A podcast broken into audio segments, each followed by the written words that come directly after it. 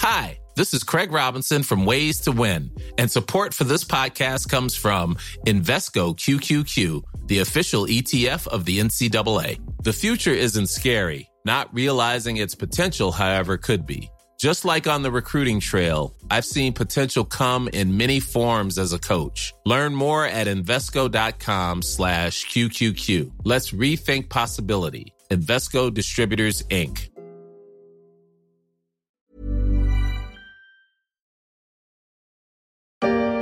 Ne me vire pas, je peux travailler, même les jours fériés. Je serai à toi, je prendrai plus de congés. La comédie musicale Chômage, imaginée par les Suisses de 52 minutes en 2020. Le chômage, pas vraiment une épidémie chez nos voisins helvétiques, puisqu'il est tombé à 2% au plus bas depuis 20 ans, contre un peu plus de 7% de la population active en France.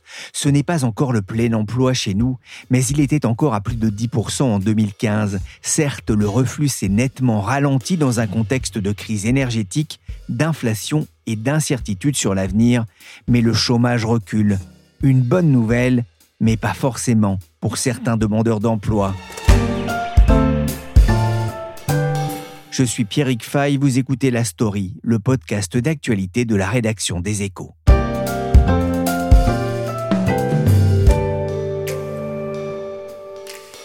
Si le taux de chômage passait sous la barre des 6%, la durée d'indemnisation serait abaissée non plus de 25 mais de 40%. Ça ne concernera que les nouveaux inscrits au 1er février prochain.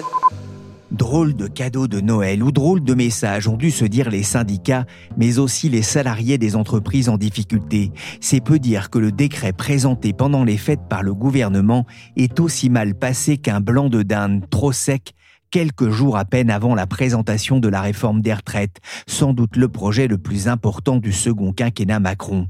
Le décret prévoyait donc une réduction de la durée d'indemnisation dès lors que le taux de chômage devait passer sous les 6%, ce qui n'est jamais arrivé depuis le début des années 80. Un décret remisé illico par la première ministre Elisabeth Borne en vue des futures discussions autour des règles de l'assurance chômage. Des négociations doivent d'ailleurs s'ouvrir prochainement sur la refonte de la gouvernance de l'UNEDIC, l'association paritaire qui gère le régime d'assurance chômage. On le voit, le chômage a baissé, mais il n'a pas fini de faire parler.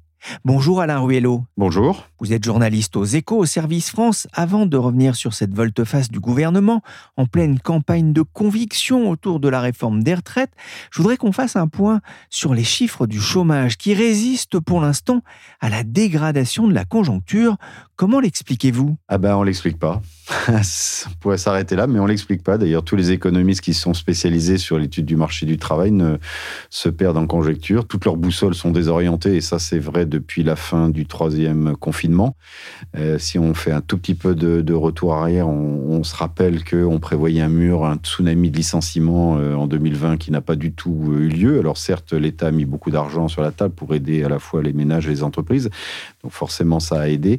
Mais la conjoncture est repartie tellement fort, l'emploi encore plus fort qu'actuellement, on ne voit toujours pas de ralentissement à la fois des créations d'emplois, et qui sont même de meilleure qualité, puisque le nombre de CDI a atteint plus de 5 millions l'année dernière, ce qu'on n'avait jamais vu dans les déclarations d'embauche, et ce qui se traduit par un taux de chômage qui résiste effectivement à 7,3-7,4% de la population euh, active. Alors combien de temps est-ce que ça va durer? On ne sait pas. Même l'INSEE prévoit un ralentissement dans les mois qui viennent, mais l'INSEE ne va pas au-delà des six prochains mois. L'INSEE s'est euh, beaucoup trompé dans ses prévisions euh, précédentes. Il y a sûrement plusieurs facteurs. Euh, sans doute que les entreprises continuent à investir parce qu'elles ont beaucoup investi, beaucoup embauché, donc la, main-d'œuvre est plus rare. Donc elles se disent que je préfère garder quelqu'un parce que j'ai encore de l'argent en caisse et si jamais je dois perdre quelqu'un, ce sera encore plus compliqué d'en retrouver. Il y a euh, sans doute une activité qui se tient, il y a peut-être des effets euh, de confiance, il y a peut-être tous les effets des politiques dites de l'offre qui commencent à payer, qui ont énormément favorisé l'activité depuis euh, si on remonte un peu au rapport gallois, le CICE, tout un tas de choses. En tout cas, les économistes sont perdus. C'est sûr qu'avec la, croissance du PIB actuel, on ne devrait pas avoir autant de création d'emplois. Or, elles se maintiennent à un fort niveau. Il y avait quand même, même on parlait d'une pénurie encore l'été dernier. Cette pénurie, elle s'est quand même euh, atténuée? Non, la pénurie de main-d'œuvre, si on en croit les entreprises, quels que soient les secteurs d'ailleurs, hein, euh, se maintient. C'est ça qui est très étonnant. Alors, il y a un effet mécanique, c'est-à-dire que à partir du moment où les entreprises ont beaucoup embauché, ben, il y a moins de gens entre guillemets qui restent à embaucher. Donc, euh, évidemment, tout ce qui est rare est cher. Mais quand même, donc ces pénuries ne baissent pas, en tout cas, si on en croit les déclarations des intéressés, c'est-à-dire des employeurs. Alors, un bémol près quand même, c'est qu'on voit quand même que ces derniers mois, malgré ces difficultés avérées, en tout cas déclarées, l'emploi, c'est-à-dire le nombre de personnes qui sont en emploi, n'a cessé d'augmenter. Donc, on arrive quand même à trouver, les employeurs arrivent quand même à embaucher. Voilà. Mais c'est souvent euh, en piquant euh, à pierre euh, un employé pour garnir ses effectifs, par exemple. Un chiffre. Au quatrième trimestre, le nombre de demandeurs d'emploi sans activité classés dans la catégorie A a baissé de 3,6% en France pour un total légèrement supérieur à 3 millions de personnes. On a voulu être transparent en affichant toutes les situations et les règles qui s'appliqueraient, y compris si le taux de chômage, ce qu'on souhaite évidemment, passe en dessous de 6%. Moi, j'entends que ce point n'a peut-être pas suffisamment fait l'objet de discussion, donc nous allons le retirer. Annonce donc il y a quelques jours d'Elisabeth Borne, invitée de France Info, le gouvernement retire la partie du décret qui prévoyait de réduire la durée de l'indemnisation des chômeurs de 40% dès lors que le taux de chômage passe sous la barre des 6%. Pourquoi cette décision? Pourquoi cette décision qui a été annoncée, alors certes sur France Info, mais un peu en catimini pourquoi? Parce que c'était peut-être pas le moment d'agiter le chiffon rouge euh, en pleine réforme des retraites. Alors au moment de l'annonce, ça a été fait, le, projet de réforme n'était pas complètement connu, mais enfin il était quand même déjà beaucoup connu des syndicats qui sont vent debout. Euh, donc euh, rajouter un chiffon rouge sur un cas qui n'arrivera pas tout de suite parce que le taux de chômage n'est pas prêt de descendre à 6%, on le souhaite, mais on en est encore un peu loin. Donc ça servait à rien de, rajouter une, mesure qui, de toute façon, un, ne s'appliquerait pas tout de suite, et deux, qui aurait euh, rajouté à la colère des syndicats. Oui, ça c'est intéressant, hein. euh, justement, la façon et pourquoi le gouvernement justifiait ce, ce projet de décret, sachant, hein, vous le disiez, les 6%, c'est pas pour tout de suite. Et la dernière fois que le taux de chômage était à ce niveau de 6% en France, j'ai regardé, c'était au début des années 80. Alors, pourquoi Eh bien parce que le gouvernement, a tort ou a raison, maintient que la durée d'indemnisation doit dépendre de la conjoncture économique et donc de la conjoncture de l'état de santé du marché du travail. Bon, tout le monde n'est pas d'accord. Mais l'idée, c'est ce qu'on appelle la contracyclicité. C'est un terme qui est un petit peu passé euh, médiatiquement dans les mœurs maintenant, puisque tout le monde l'a repris. L'idée, c'est quoi? C'est qu'en en fait, eh bien, euh, si le taux de chômage augmente, alors le système d'assurance chômage doit être plus généreux. On protège en période de grosses tempêtes, de gros vents. A contrario, si le marché du travail se porte bien, comme c'est le cas actuellement, avec un taux de chômage, je répète, qui est de 7,4%, qui est quand même loin du plein emploi, mais enfin qui s'en est rapproché, eh bien, à contrario, le gouvernement dit il y a pléthore de, de travail, d'emplois disponibles, donc il n'est pas utile que les chômeurs bénéficient de conditions d'indemnisation, en l'occurrence d'une durée d'indemnisation aussi longue. Donc on réduit et on rend le système, entre guillemets, plus incitatif à la reprise d'emploi. 6%, euh, c'est un objectif aussi que s'est fixé le gouvernement. Hein. Alors 6%, 6, 5,5, 5, de toute façon, euh, selon les économistes, selon les chapelles, le, taux du plein emploi, peut, pas tout à fait le même, enfin peu importe que ce soit 5 ou 6%, ça fait des décennies que la France n'a pas atteint ce taux-là, contrairement à des pays voisins comme l'Allemagne. 6%, c'est un objectif euh, qui, grosso modo, correspond au plein emploi d'ici à la fin du quinquennat. Alors, ce décret, il est reporté, hein, la Première ministre l'a annoncé, mais est-ce qu'il est abandonné pour autant? Alors, le décret n'est pas tout à fait reporté. Il y aura bien un décret qui va imposer une première marche au 1er Cette février. Cette partie du décret. Voilà. Cette partie du décret-là, elle est abandonnée.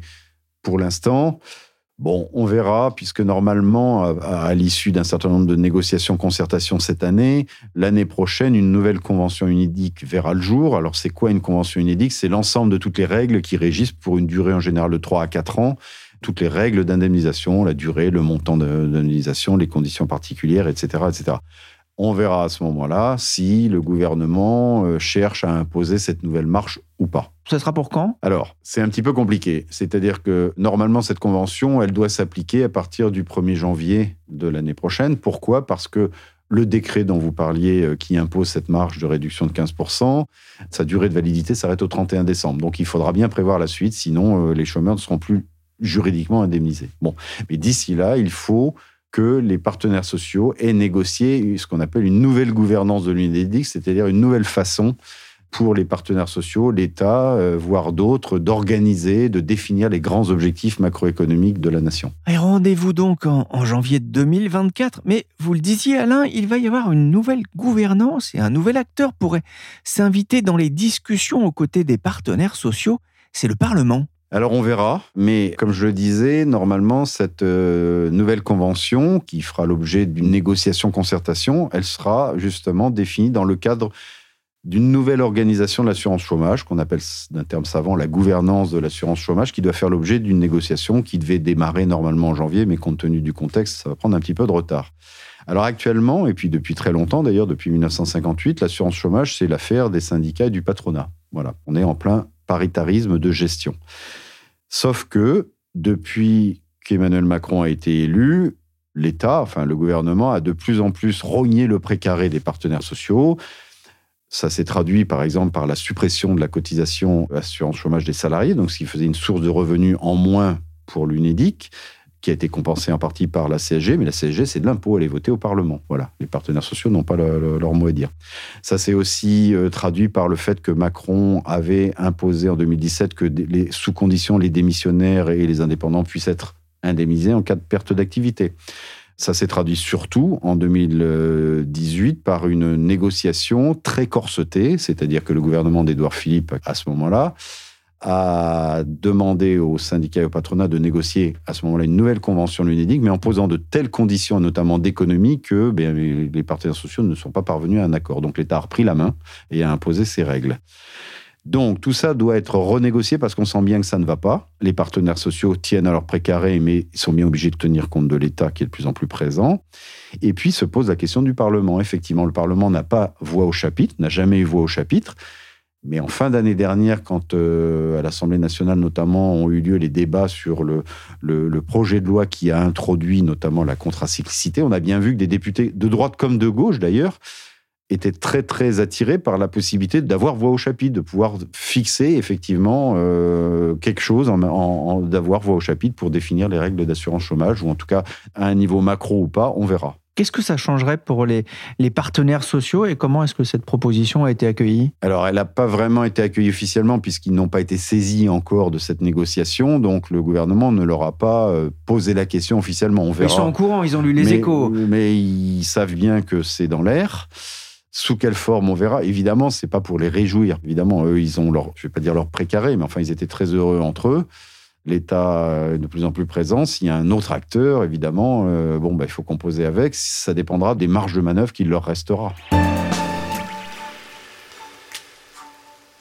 Allergique au boulot, mais pas allergique à l'argent. Je ne connais qu'une façon se tirer sous les tropiques. Quand on est petit, et con, n'a pas de fric.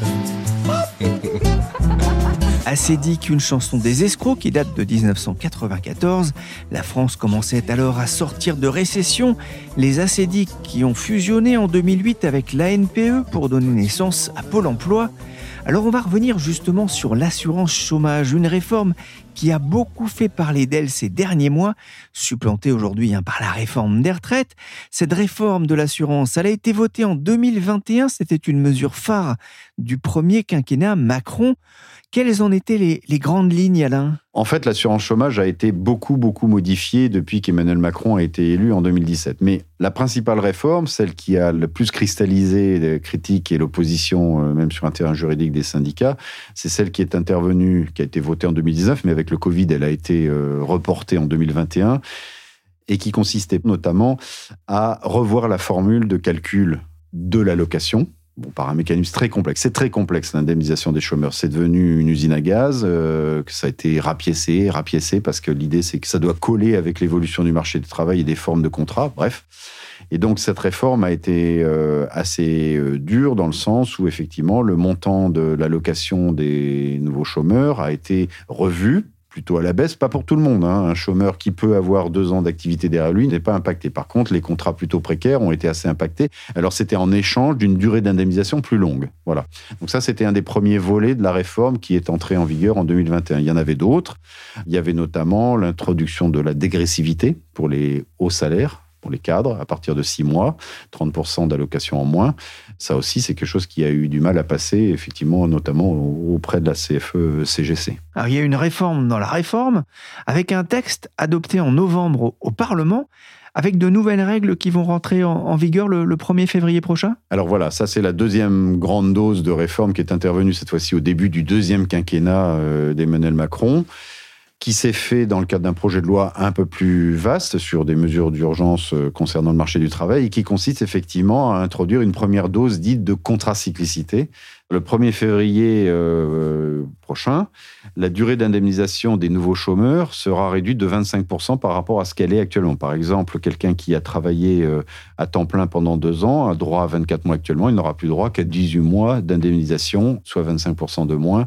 Et ça, tant que le taux de chômage ne repassera pas au-dessus de 9% de la population active. Actuellement, il est à 7,3%, donc euh, il y a de la marge, entre guillemets.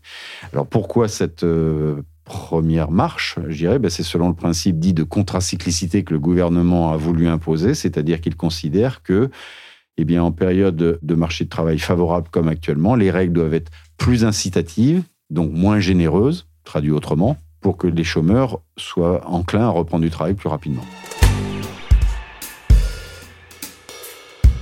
Donc deux réformes en une. Euh, on va s'intéresser quand même d'ailleurs au, bilan de la première réforme de, l'assurance euh, chômage, hein, qui date maintenant d'il y a un peu plus euh, d'un an, presque deux ans.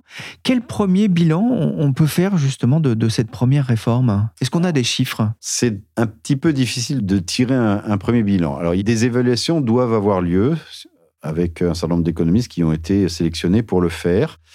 L'UNEDIC s'était lancé dans l'exercice et a confirmé que ça s'est traduit par une baisse de moyenne de 17% de l'allocation, mais pas pour tous les chômeurs, hein, pour ceux qui effectivement alternaient beaucoup les contrats courts et les périodes d'inactivité. Sauf que cette étude de l'UNEDIC a un gros bémol, c'est qu'en en fait, elle consiste, comme à chaque fois, à appliquer les nouvelles règles, donc issues de la réforme, à des comportements, à ce qu'elle sait du comportement de chômeurs durant des années passées, donc il y a quelques années. Mais le marché du travail n'était pas le même. Alors ces effets de comportement sont très importants à partir du moment où on change les règles d'indemnisation dans un sens ou dans l'autre, qu'elles soient plus incitatives, plus généreuses, ou etc.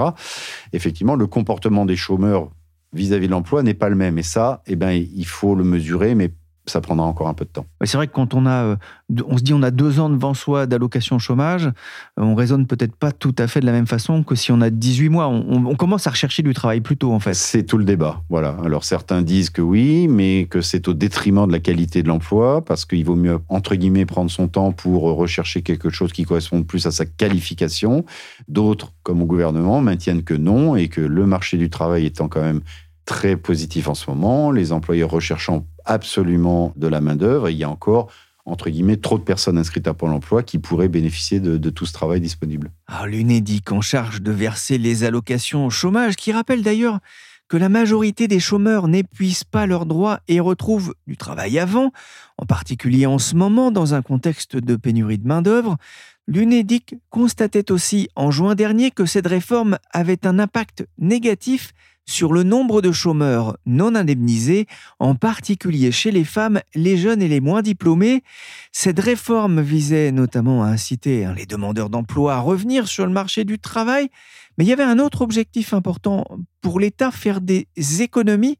Alain, le contrat est-il rempli pour euh, l'UNEDIC? Alors ça, c'est peut-être quelque chose qui pourra se mesurer très rapidement. D'ailleurs, dans les, dernières projections financières de l'UNEDIC, effectivement, elles sont très, très, très optimistes. Euh, L'UNEDIC a revu ses prévisions de juin dernier, donc on était en octobre, à la hausse, en prévoyant de dégager 13 euh, milliards d'excédents sur 2022, 2023, 2024, ce qui s'est pas vu depuis des années.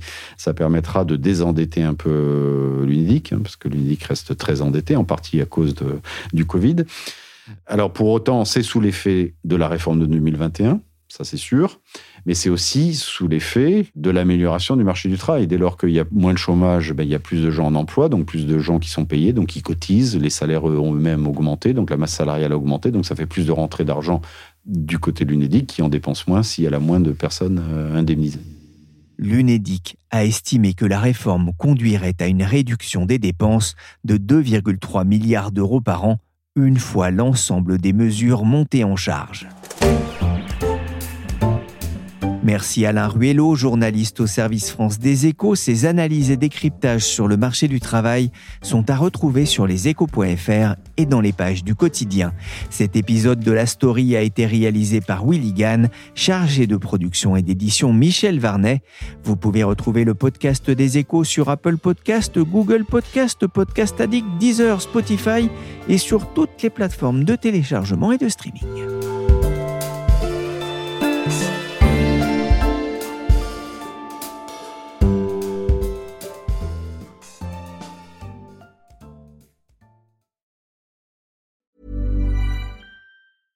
Small details are big surfaces. Tight corners are odd shapes. Flat, rounded, textured, or tall. Whatever your next project, there's a spray paint pattern that's just right. Because Rust new Custom Spray 5 in 1 gives you control with five different spray patterns. So you can tackle nooks, crannies, edges, and curves without worrying about drips, runs, uneven coverage, or anything else. Custom Spray 5 in 1 only from Rust-Oleum.